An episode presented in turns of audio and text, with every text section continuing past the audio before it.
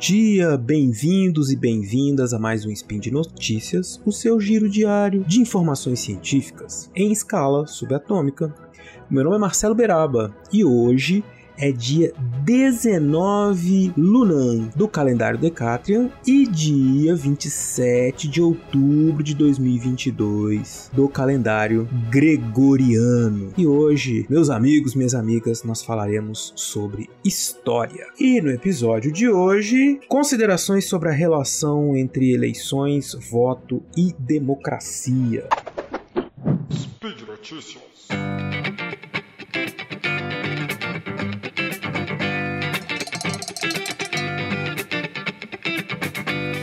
É, meus amigos, minhas amigas, estamos aí a poucos dias das eleições presidenciais. Só se fala nisso neste país, né? E, por que não, no mundo, né? As eleições no Brasil são muito importantes.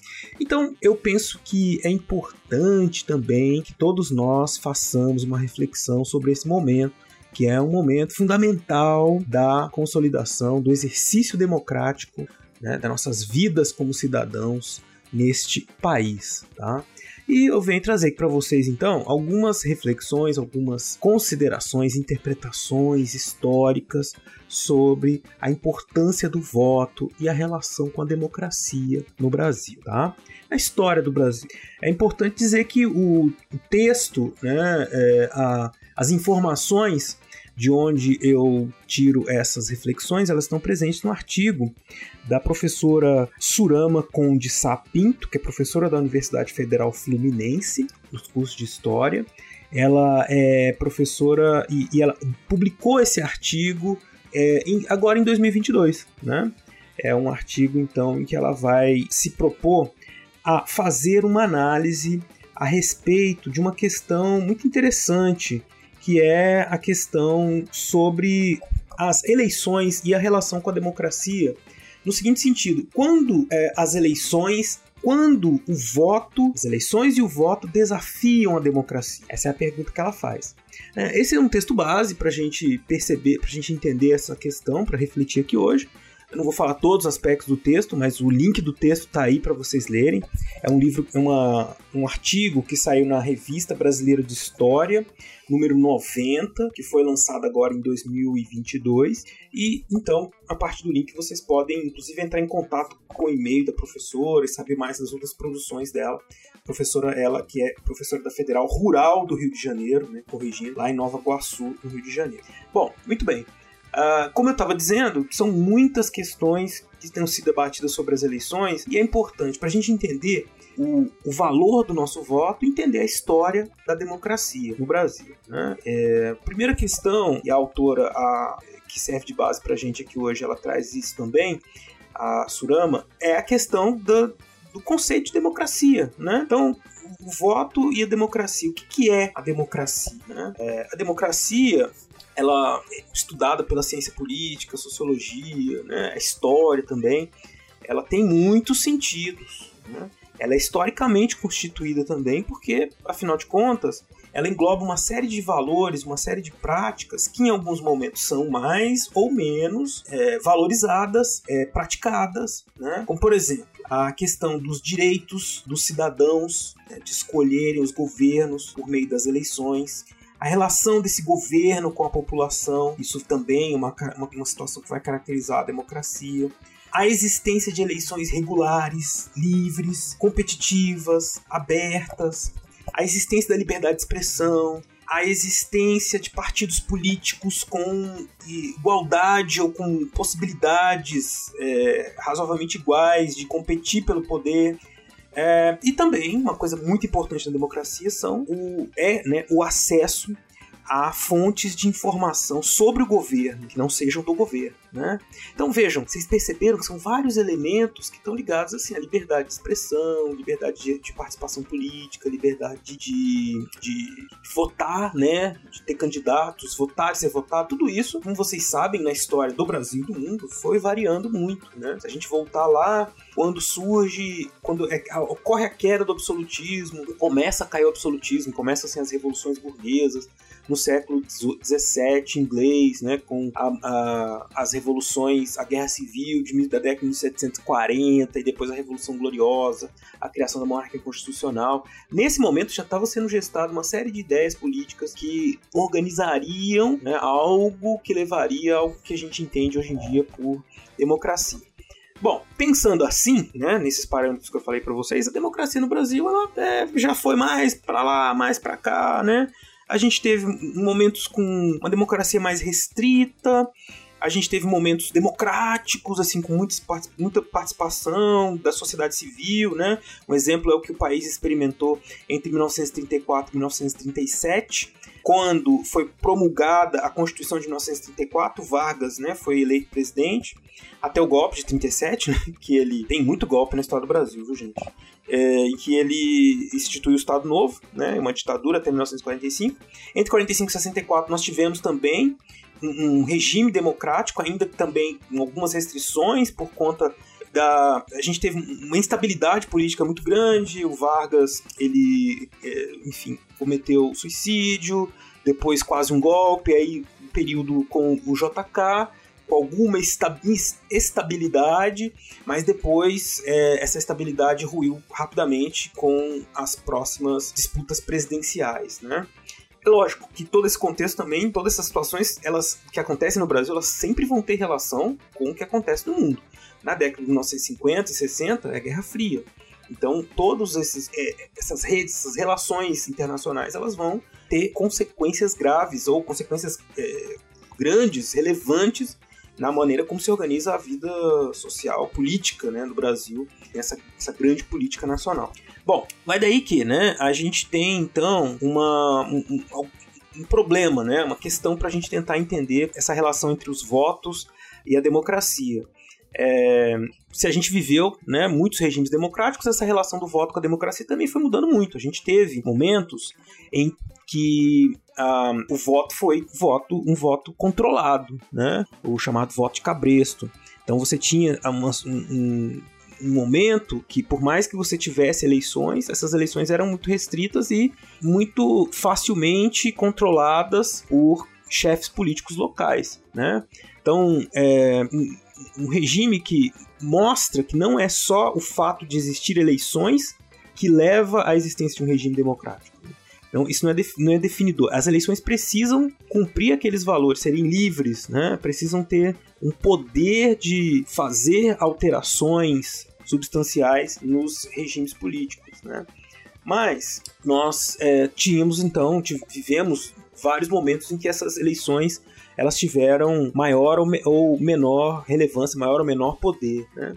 Bom, uh, mas né, a gente é, tem vivido aí nos últimos tempos né, uma, uma, experiência de levar aos limites essa, essa vivência democrática, porque hoje nós temos muitas, muitos fatores que contribuem para que essas para que o voto, né, para que as eleições sejam não sejam tão bem vistas, né, por assim dizer. Porque a gente tem problemas. É, porque, como eu disse, as eleições em si elas não garantem a democracia.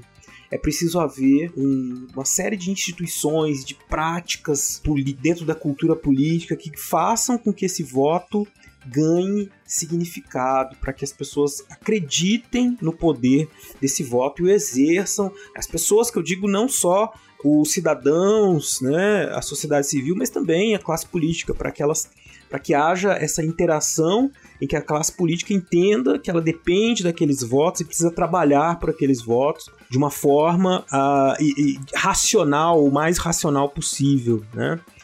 Bom, mas aí nós temos alguns problemas. O problema primeiro, para que isso aconteça no Brasil, foi é, e, e, que explica um pouco do que a gente está vivendo, foi o fato de que nós temos um, instituições que se consolidaram no processo de redemocratização, Uh, mas que foram aos poucos se mostrando insuficientes para atender todas as demandas dos cidadãos, garantir os direitos que estão na Constituição. Então a gente tem essa desconfiança com relação à política, às instituições políticas. Tem vários exemplos, né? A autora do texto que eu indiquei para vocês, ela traz alguns exemplos de como que a, a confiança no poder do Estado, no poder das instituições, vai ruindo. Quando, por exemplo, nós não conseguimos a garantia de direitos básicos, como saúde, educação, é, quando nós não temos segurança, ou o contrário, até quando os próprios agentes do Estado de segurança acabam sendo um perigo para a sociedade civil. Isso também gera, numa parcela muito grande da população, a desconfiança sobre o sistema político. Então, para essas pessoas, não adianta só ir lá votar, né? porque elas vão ter sempre a, a percepção de que aquele sistema não funciona como deveria, né, idealmente funcionar para elas.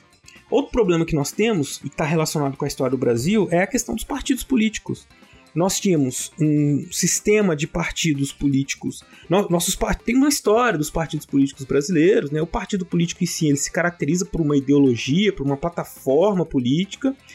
Mas os partidos políticos no Brasil, especialmente depois da redemocratização, eles é, têm uma considerável fragilidade política ideológica, né? O que, que significa isso? Eles não têm uma plataforma clara, eles têm, é, especialmente ligada a questões é, materiais da vida, como é, questões econômicas, questões de organização social, né? Às vezes a gente tem observado muita plataforma gira em torno de questões morais, questões subjetivas, difusas, né? Que acabam não significando necessariamente. geram engajamento, agregam pessoas, mas não significam efetivamente uma transformação da vida das pessoas, né? Elas acabam funcionando mais como um, um catalisador, um motivador para essas pessoas se juntarem, se aglomerarem, do que necessariamente uma plataforma política nesse sentido mais tradicional, né, de promover alterações no campo econômico, na educação, na saúde, enfim, por aí vai.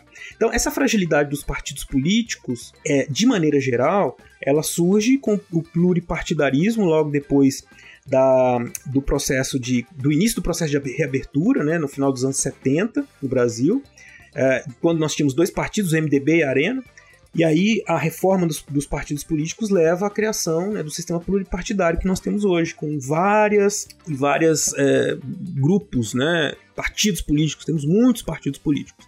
Existe uma discussão também muito grande na ciência política sobre isso, é, sobre as consequências disso, né? Do ponto de vista histórico, que nós temos um momento de redemocratização e de euforia, né? E de criação de muitos partidos, da consolidação da Constituição de 88, né, que foi assim um momento de muitas esperanças na transformação, na participação política, Uh, mas depois esse sistema ele não conseguiu, como eu disse, entregar todos os, os direitos é, que, que, se imaginava. É, e mais, né, essa fragmentação política levou a, a, que a gente descolasse o político do seu partido. Né? Então a gente tem políticos que transitam de vários partidos. São poucos os partidos no Brasil que existe uma identificação política ideológica e que as pessoas permanecem naquele partido por muito tempo, ou quando saem vira até notícia, né? É fácil vocês identificarem qual partido, quais partidos só tem isso. Uma pessoa muda de partido, vira uma notícia. Fulano saiu do partido, foi para outro partido. Porque existe essa identificação política ideológica, né? Mas não é o comum. O comum são partidos menores ou partidos às vezes até grandes, mas sem uma identificação clara de um perfil político ideológico, né? Isso é ruim, né, é, do ponto de vista da organização e da confiança que as pessoas teriam no partido, porque elas passam a confiar ou passam a se identificar com indivíduos, com lideranças carismáticas, né? É, não com uma plataforma política. Então elas vão votar no fulano porque acharam ele bonito, ou porque ele falou que é isso, que vai defender uh, a bandeira, sei lá, dos vendedores de queijo, né? Para usar um exemplo esdrúxulo aqui. Uh, enfim, a pessoa vai se identificar não com um, um, um, projeto político mais amplo do partido, mas sim com aquele líder, com aquela pessoa que naquele momento é, soube né, cativar as pessoas, cativar os votos, né? Isso é muito comum, né, gente? Vocês estão ouvindo a gente aqui, estão lembrando de várias vezes que vocês votaram, ouviram candidatos, né? A gente passou por essa eleição agora, vocês devem ter visto a quantidade de candidatos que pede voto com base em, em nenhuma proposta, só de aparecer, ah, eu sou um palhaço, vote em mim. Eu sou um super-herói, vote em mim. Eu sou taxista ninja, vote em mim, né? Essas são as propostas. E isso acontece justamente porque não há essa identificação com o projeto político. Isso é um, um é um, um, um, fator né, que ele não se explica sozinho, não existe por, por existir. Ele tem a ver com a com a, com a nossa história e uma história que está ligada a regimes com pouca participação é, de massa né, política. Essa, em, em, todo momento em que essa massa política começa a, a aderir com mais força ao, no cenário político nacional, sempre a gente tem é, conflitos, né? conflitos de classe mesmo aquele sentido clássico, né? Então você tem pessoas sem terra e pessoas com latifúndios, pessoas na cidade, é, operários e, ou donos de empresas, né? Nesse, nesse, essas disputas com a classe média também, né?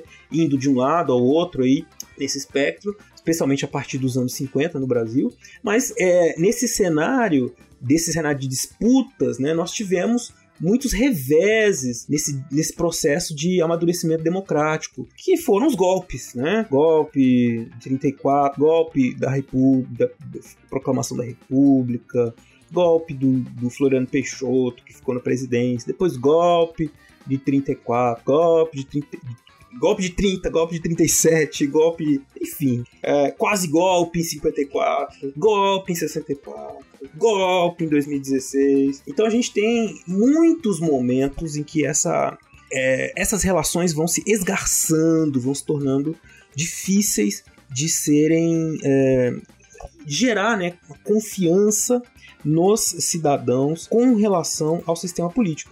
E aí a nossa cultura política, que, que tem elementos autoritários na sua raiz, afinal de contas o Brasil é um país que foi colonizado com extrema violência, né, com expropriação de terras, de indígenas, quilombolas, enfim, e, e com base né, num, num modelo bastante é, desigual de distribuição de riquezas, esse, esse, essa cultura política autoritária ela foi se reproduzir mesmo nos momentos democráticos. Né?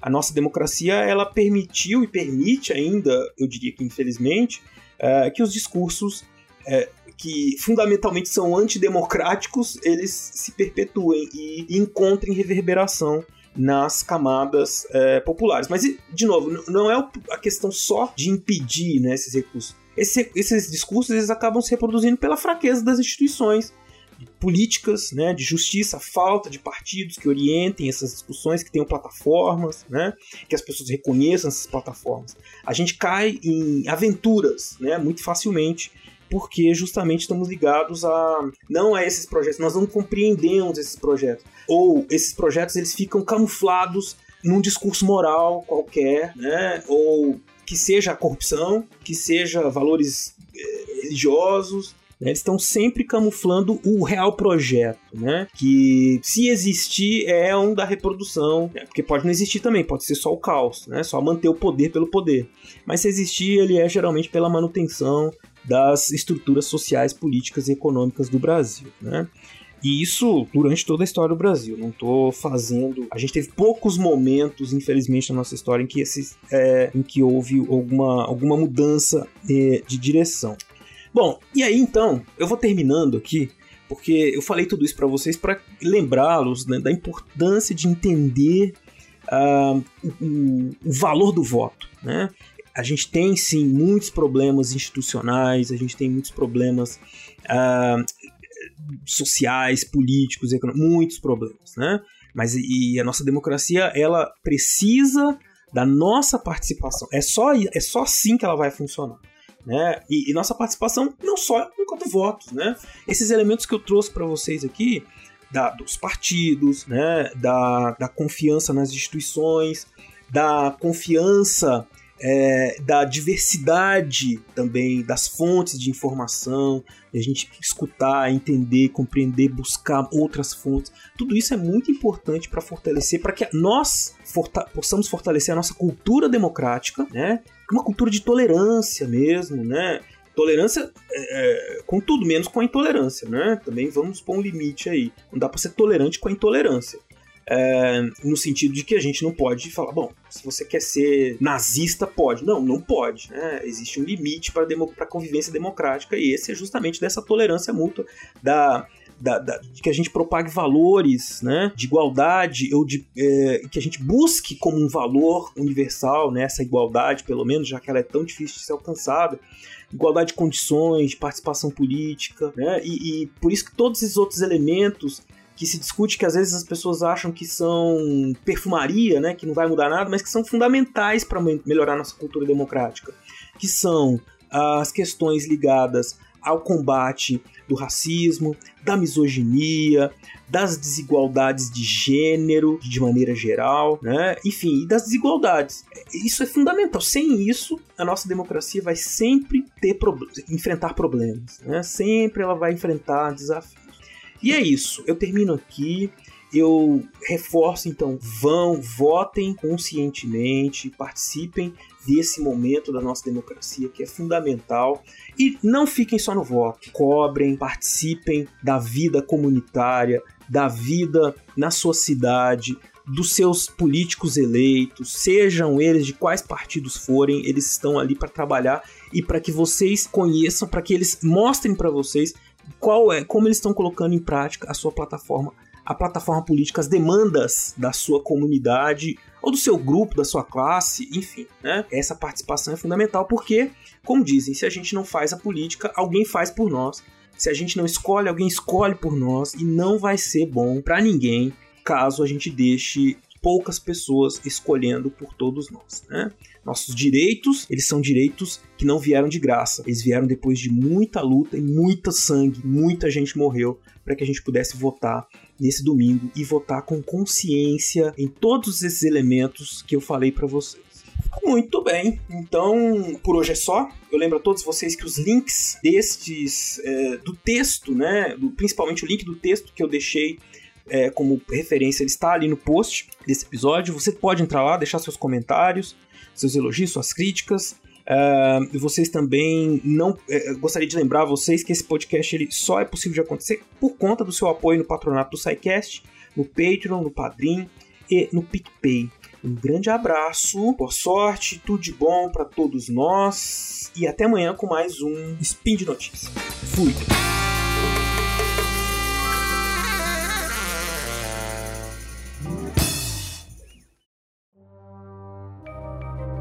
Este programa foi produzido por Mentes Deviantes.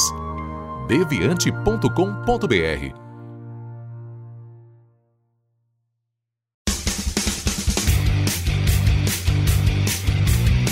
Cortes, edição de podcast.